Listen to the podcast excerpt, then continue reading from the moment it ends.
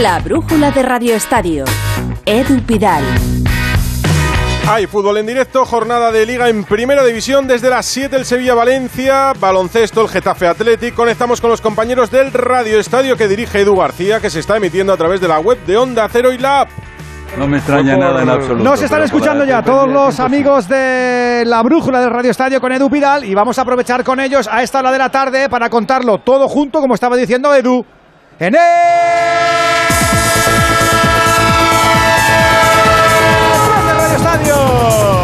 El tren del Radio Estadio también de la brújula, sí señor. Estamos en la jornada número 10 de esta Liga Santander. Recuerda que tenemos dos partidos en marcha. Desde las 7 y desde las 8 la locomotora la tenemos en Sevilla, Carlos Hidalgo. Estamos en el 75 de partido, un cuartito de hora para llegar al final. El Valencia defendiéndose, el Sevilla atacando. Marcó Cavani en el 5, Sevilla 0, Valencia 1. En el Coliseo, un Alfonso Pérez en Getafe. Entramos en el 34 de juego de la primera parte. Hay tablas en el marcador. Getafe 1, Aleñá, Athletic Club de Bilbao 1, Williams. Y tenemos el último partido de hoy en menos de media hora, a las 9, Atlético de Madrid Rayo, sin Coque y sin Oblak en el Atleti. Agendamos miércoles y jueves, mañana a las 7. Cádiz, Betis y Valladolid Celta. A las 8. Real Sociedad Mallorca. Eh, a las 9. El Elche Real Madrid, donde por cierto la Federación de Peñas del Elche se ha quejado, ha puesto una queja al Comité Técnico de Árbitros por los últimos arbitrajes y tienen prevista una pitada en el minuto 12. Además el jueves a las 7. Almería Girona. Y a las 8. Osasuna Español. Para las 9. Cerramos con el Barça Villarreal. Es un tren que no solo trae fútbol, también estamos enchufados al básquet.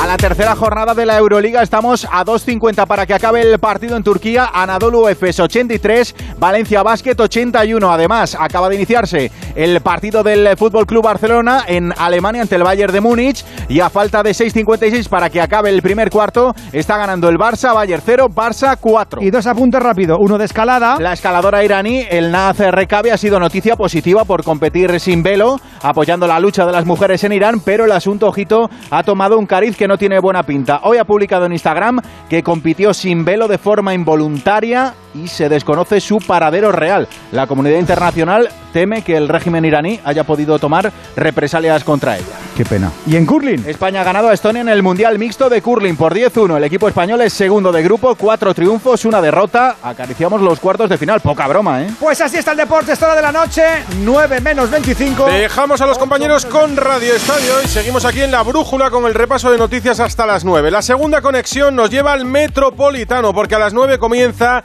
el Atlético de Madrid Rayo Vallecano que en Onda Cero nos van a contar Hugo Condés, Jano Mori y Raúl Granado. Hola Hugo, muy buenas. Hola, ¿qué tal Edu? Muy buenas tardes. Aquí a las 9 de la noche en el Metropolitano se juega Derby de Madrid, porque el Rayo Vallecano ya sabes que es de Vallecas, que es un barrio de Madrid. Así que el Derby es de la ciudad de Madrid, entre el Atlético de Madrid y el Rayo, de esos bonitos que nos gustan, de esos trepidantes que hemos vivido durante muchos años, con un Atlético de Madrid que llega en un buen momento, al menos en la Liga, en ese partido en San Mamés en el que recordó al Atlético de Madrid de los últimos años, no precisamente de los dos últimos en el que ha perdido esa fiabilidad, pero sí de los últimos años, siendo un equipo muy serio y ganando en todo un escenario como San Mamés, frente a un rayo de Iraola que cada vez que salta al terreno de juego siempre nos sorprende y siempre nos gusta mucho las evoluciones del equipo de la franja. Quiero irme hasta el banquillo del Atlético de Madrid para que Alejandro Mori nos cuente el 11 del Cholo Simeone sin Oblak y sin Coque que está lesionado. Hola Jano, muy buenas. ¿Qué tal, Hugo? Saludos, Edu. Muy buenas tardes. Muy Entran buenas. en su lugar Bissell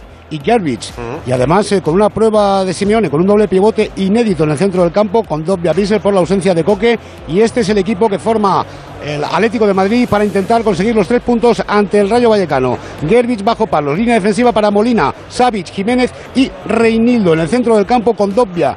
Bissell, Rodrigo Repol y Lemar y arriba Antoine Griezmann y Álvaro ¿Te Morata. acuerdas, Edu, que tuvimos mucho al Calderón que se cantaba lo de Radamel, Radamel, Hombre, claro. Radamel, te quiero. Bueno, pues Radamel es titular en el Rayo Vallecano. Raúl. Granado, muy buenas. Hola Hugo, hola Edu, ¿qué tal? Muy, Muy buenas, buenas, noches. Eh, es la gran noticia en esa alineación porque Radamel Falcao, el colombiano, va a tener ante sí la oportunidad de volver a la que fuera su casa, ante la que fuera su afición, pero eso sí, defendiendo la camiseta del Rayo Vallecano y con la intención de hacer muchos goles. La otra gran novedad está en el centro de la defensa porque no juega Leyen, lo va a hacer Abdul Mumin, el ganés que solo había disputado hasta ahora 12 minutos en San Mamés, el 11 titular de Andón Iraola con Dimitreski en portería, Bayú, Mumin, Catena y Fran García en defensa con Patecis y Óscar Valentín en el centro del campo, Isi Palazón por la derecha, Álvaro García por la izquierda, en el enganche José Pozo para sustituir al capitán Óscar Trejo y en la punta del ataque Radamel Falcao. Hace buena temperatura en Madrid, vamos a ver la entrada porque la hora es un poquito tarde. Entre semana Iglesia Villanueva va a pitar con Media Jiménez en el bar, 9 de la noche, este derby de Madrid, Edu, entre el Atlético de Madrid y el Rayo Vallecano. Gracias, Hugo, Condés Mori y Granado nos contarán el partido en Radio Estadio porque hay fútbol, jornada de liga entre semana en este mes de octubre de partidos antes del Mundial de Qatar. Hoy martes 18 de octubre, un día después de un día histórico para España. Alexia Putellas logró en París su segundo balón de oro consecutivo. Cuando hace un año conseguimos ganar, me propuse yo misma intentar mejorar, mejorar ese año para ponerlo al servicio del equipo y, y por supuesto que verlo recompensado de esta manera pues me enorgullece. Para ser sincera, el 5 de julio me rompí la rodilla. Creía que, que, esto no sería posible porque creía que se iba a recordar lo más reciente, que fue la, la Eurocopa. Espero que la próxima vez que, que tenga que hablar sea de nuevo en el campo, ganando como a mí me gusta y espero que nos veamos pronto ahí. A pesar de la lesión, de no haber estado en la Eurocopa, de no ganar la Champions el año pasado, ¿es un título merecido? Pregunto, ¿eh? En tu opinión como experta en fútbol femenino, directora de Ellas Juegan, Ana Rodríguez.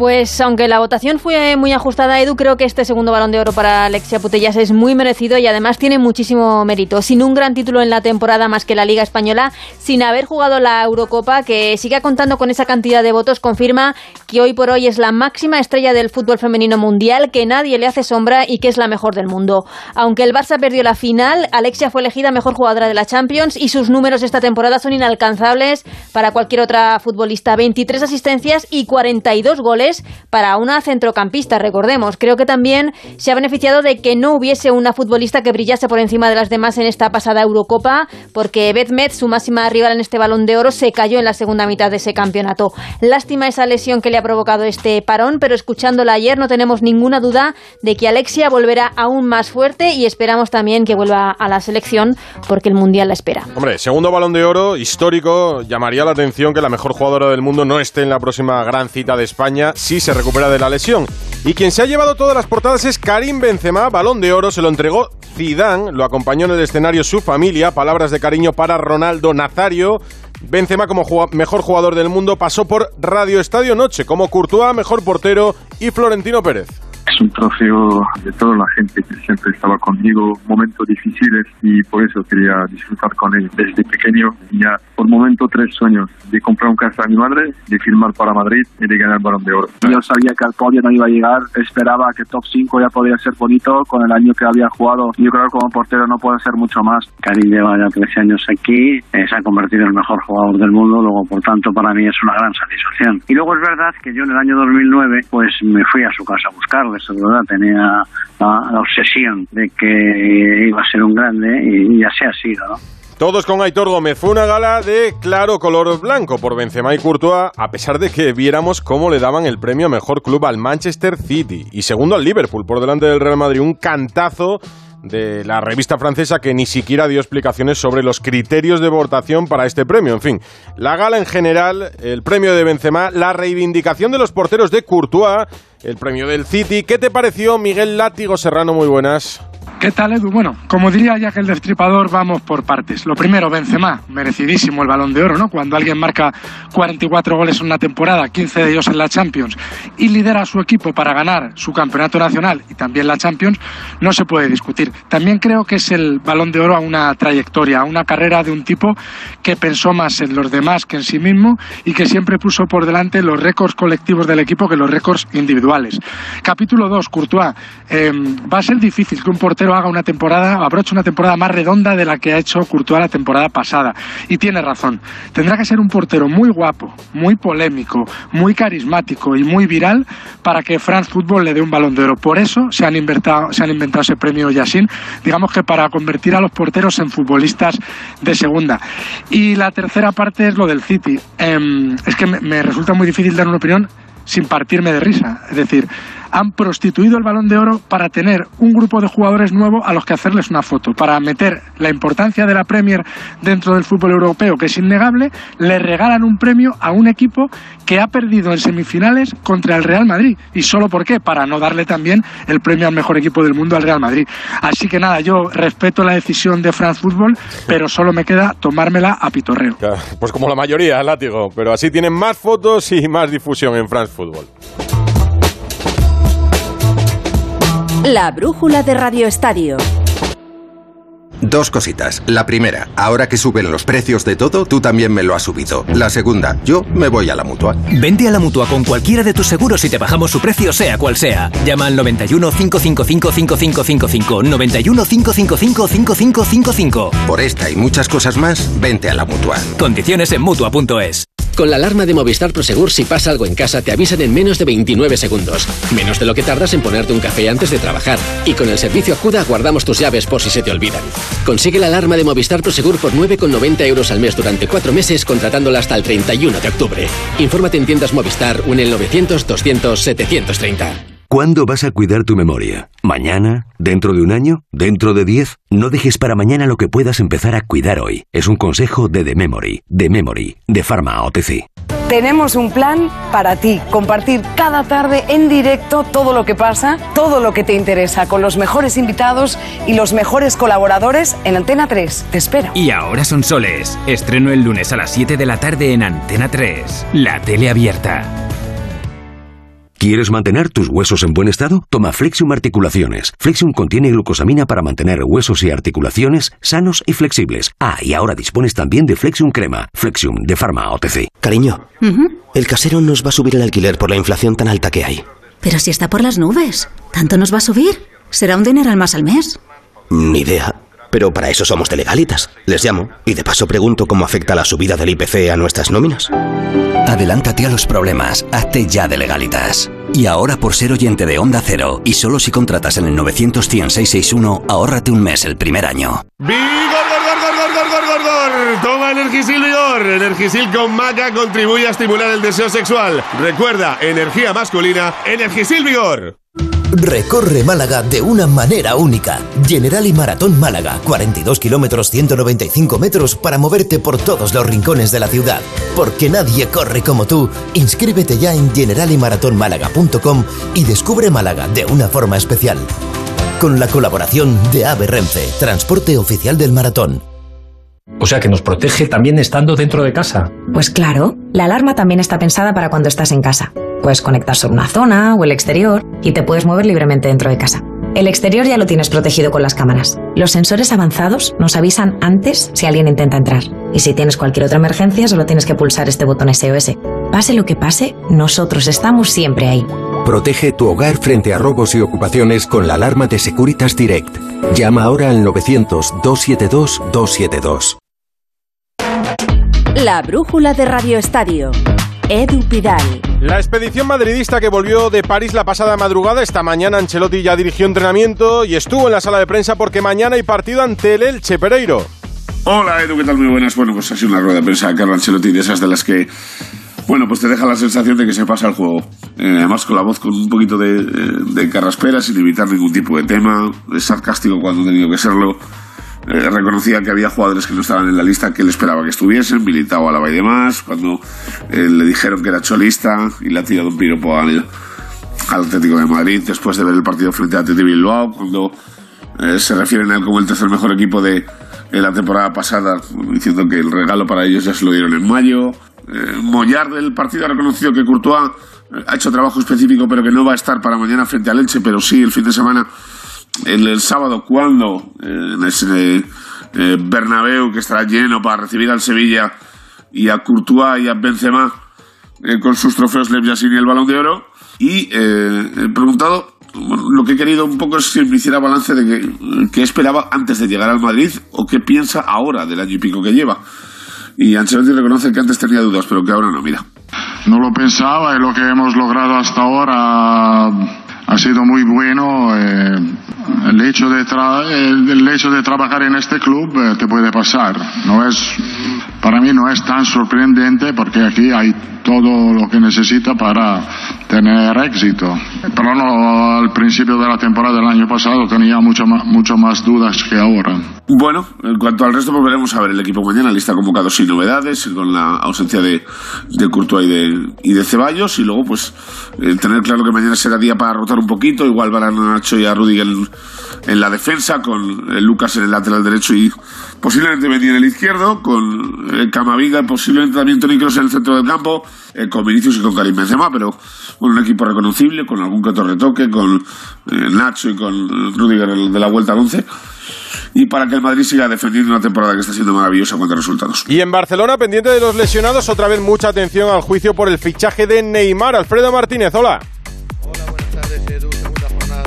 juicio. Caso, eh, buenas tardes, segunda jornada del juicio caso Neymar. Eh, Neymar 2, con declaraciones hoy interesantísimas. Florentino Pérez vía telemática ha estado apenas 10 minutos. El juez le ha dicho, ya sé que estuvo usted ayer en París. El juez es futbolero y mediático, ¿eh? Así que descanse. Y él ha explicado la oferta que hizo el Real Madrid de 45 millones de euros, quería recordar él, y que los jugadores juegan donde quieren. Neymar estuvo 6 minutos. Dicen que llegó un poco tarde. El juez dice, no, no, no. Ha llegado cuando tenía que llegar. Vamos a escuchar sus declaraciones. 2011 está en el sumario en Madrid y con el jugador al Santos. Parece que no de 45 millones porque lo acabo de, ver en el sumario. Bueno, los jugadores ya sabe usted que van a donde ellos quieren. Y en este caso, yo creo que Neymar quería ir al Barcelona. La verdad que tenía opciones de muchos clubes, pero mi sueño siempre fue jugar al Barça. Y bueno, yo sigo siempre mi corazón mi corazón era jugar en el Barça. Por cierto, André Curí luego entró y dijo que el Real Madrid llegó a pagar, a ofrecer 150 millones. Esa era su versión, sí, ahí ponía los 40 de penalización que tenía que pagar Neymar y el salario, etcétera, etcétera, y lo elevaba hasta 150 millones de euros. ¿eh? Al Barça le tocará el jueves. Hablamos entonces, Alfredo. Sí, te cuento rápidamente que habrá ofrecimiento del balón de oro, tanto de Alesia Putellas, como comentabas, como de Lewandowski y de Gaby de su trofeo, y que espera para este partido ya recuperar a Memphis y pendientes de Bellerín, que podría llegar ya al fin de semana contra el Atleti de Bilbao. A las 9 en el Camp Nou ante el Villarreal. Son las 9 menos 10, las 8 menos 10 en Canarias. La brújula de Radio Estadio. Ayer nos contaba Rafa Fernández la reunión de los clubes con el gobierno en un ambiente de posible parón en primera división, mientras en los despachos de la Federación en Las Rozas hay mucho movimiento. Hola Rafa, buenas tardes. Hola Edu, sí, tras la cumbre Fútbol Gobierno celebrada ayer con ese parón patronal de fondo y la Liga ha convocado asamblea extraordinaria para el próximo jueves 27 de octubre en la que van a eh, estudiar la ley del deporte y valorar si van a tomar posibles acciones. Cambiamos de acera porque desde las rozas se traslada mucho nerviosismo con movimientos en los despachos como apuntas y casi siempre con un denominador común y es el de los fichajes del que muchos consideran el presidente en la sombra de la Federación Española Tomás González Cueto. El último también procede del vivero del baloncesto y es el exdirigente del Fuenlabrada conocido como J. Jiménez, que es el nuevo director de personal. Los fichajes de Cueto hacen que suba la tensión entre los trabajadores, mientras algunos directivos ya consideran que tiene más poder que Rubiales. Por cierto, dos noticias que avanzamos a esta hora. Una, un círculo de presidentes de otras federaciones cercanas al presidente del Comité Olímpico Español, Alejandro Blanco, quien por cierto está en Seúl, supongo que no será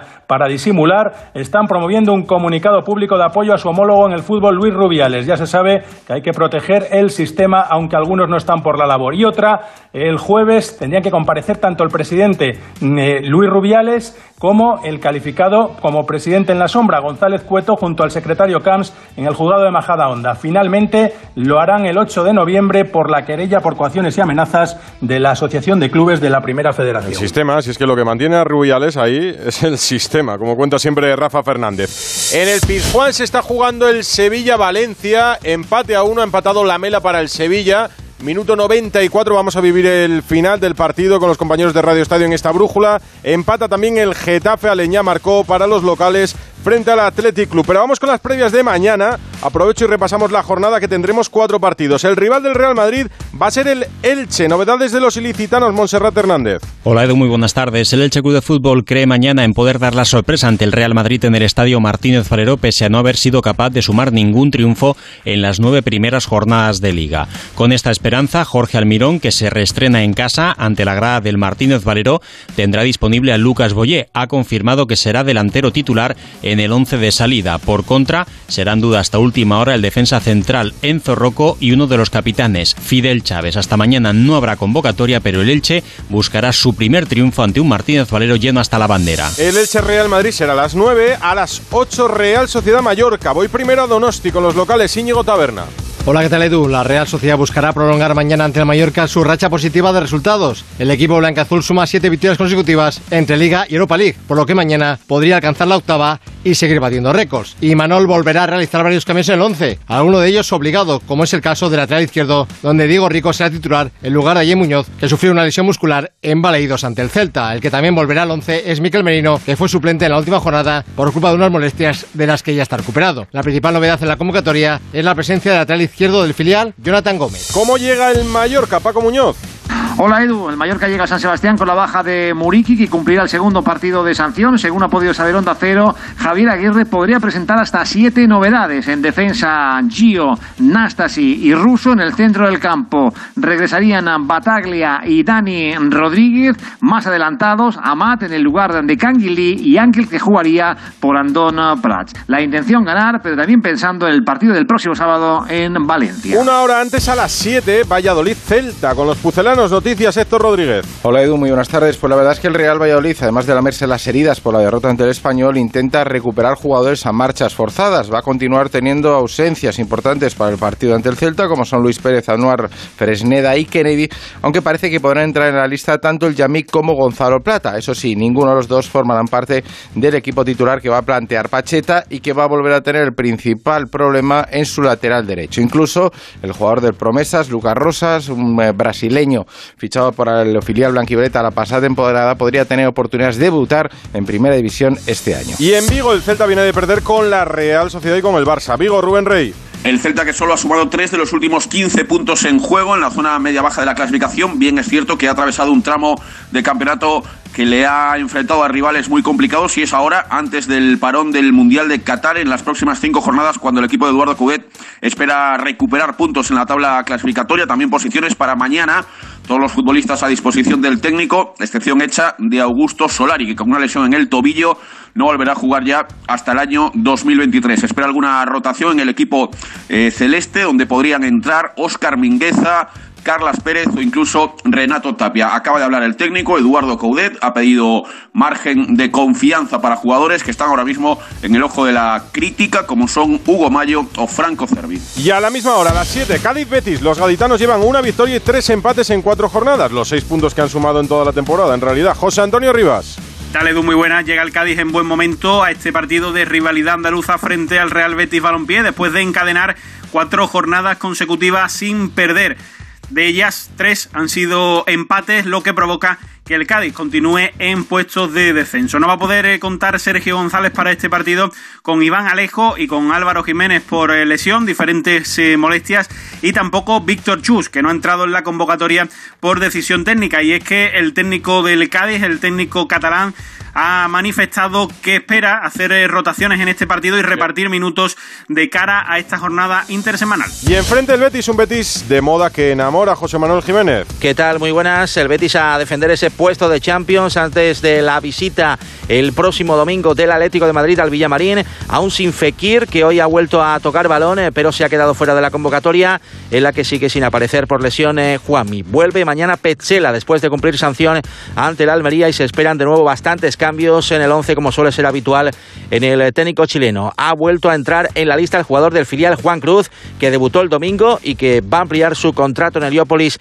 hasta 2025. Como es habitual, habrá una buena cantidad de seguidores béticos en el nuevo Mirandilla. Y mira, en Sevilla, últimos instantes del Sevilla-Valencia, empate a uno. Hay lío, lo están contando los compañeros de Radio Estadio. ¿Qué pasa? Está pasando Edu Pidal, está pasando que ha pitado el amigo Sotogrado una expulsión de del Papu y está viendo si a reglón seguido de esa expulsión o de forma simultánea hay un posible penalti. Pero lleva un minuto y medio mirando el bar y no se decide. Penalti, Jiménez, penalti, ahora sí. Penalti a favor del Valencia.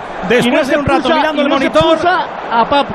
A Papu no se le Pues espérate, ¿Por qué no? porque Sí, lleva una sí, tarjeta en la sí, mano. eh, eso sí Espera, que no espera, entiendo. No, La no, no, tiene que la ocasión la sigue siendo manifiesta.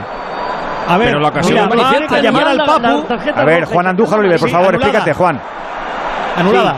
Tiene que anular la tarjeta roja al Papu porque aplica la ventaja y viene una ocasión manifiesta dentro del área y va a amonestar a- al Papu. Quita la roja y le saca Claro, amarilla. lo que dice el reglamento, claro, muy Ahí bien. sí, Pues penalti es. bien señalado. No estás expulsado, Papu. Hay penalti, pero no estás expulsado. Correcto, así es. Pero cuando Así el jugador, hace el cuando el jugador no hace nada por jugar el balón es roja, ¿no? No, el reglamento no dice eso, Alexis, No. después de que la jugada No, continuada. señor. No, No, señor. Muy bien la decisión que, que- que ha tomado Soto pero ha tardado muchísimo, muchísimo. Porque ha tirado un minuto y medio, no tenía una duda enorme.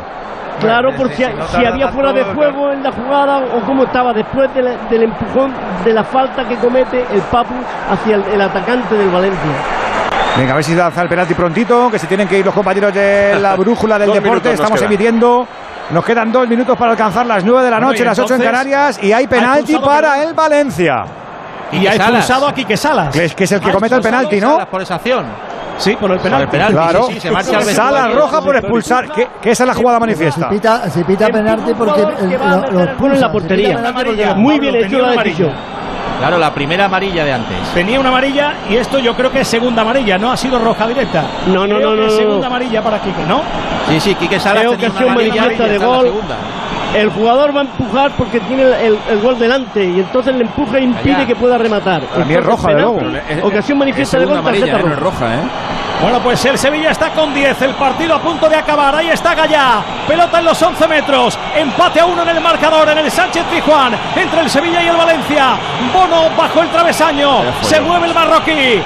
Va Gallá, ahí está el árbitro, pita, le pega Gallá con la izquierda. ¡Ha parado Bono!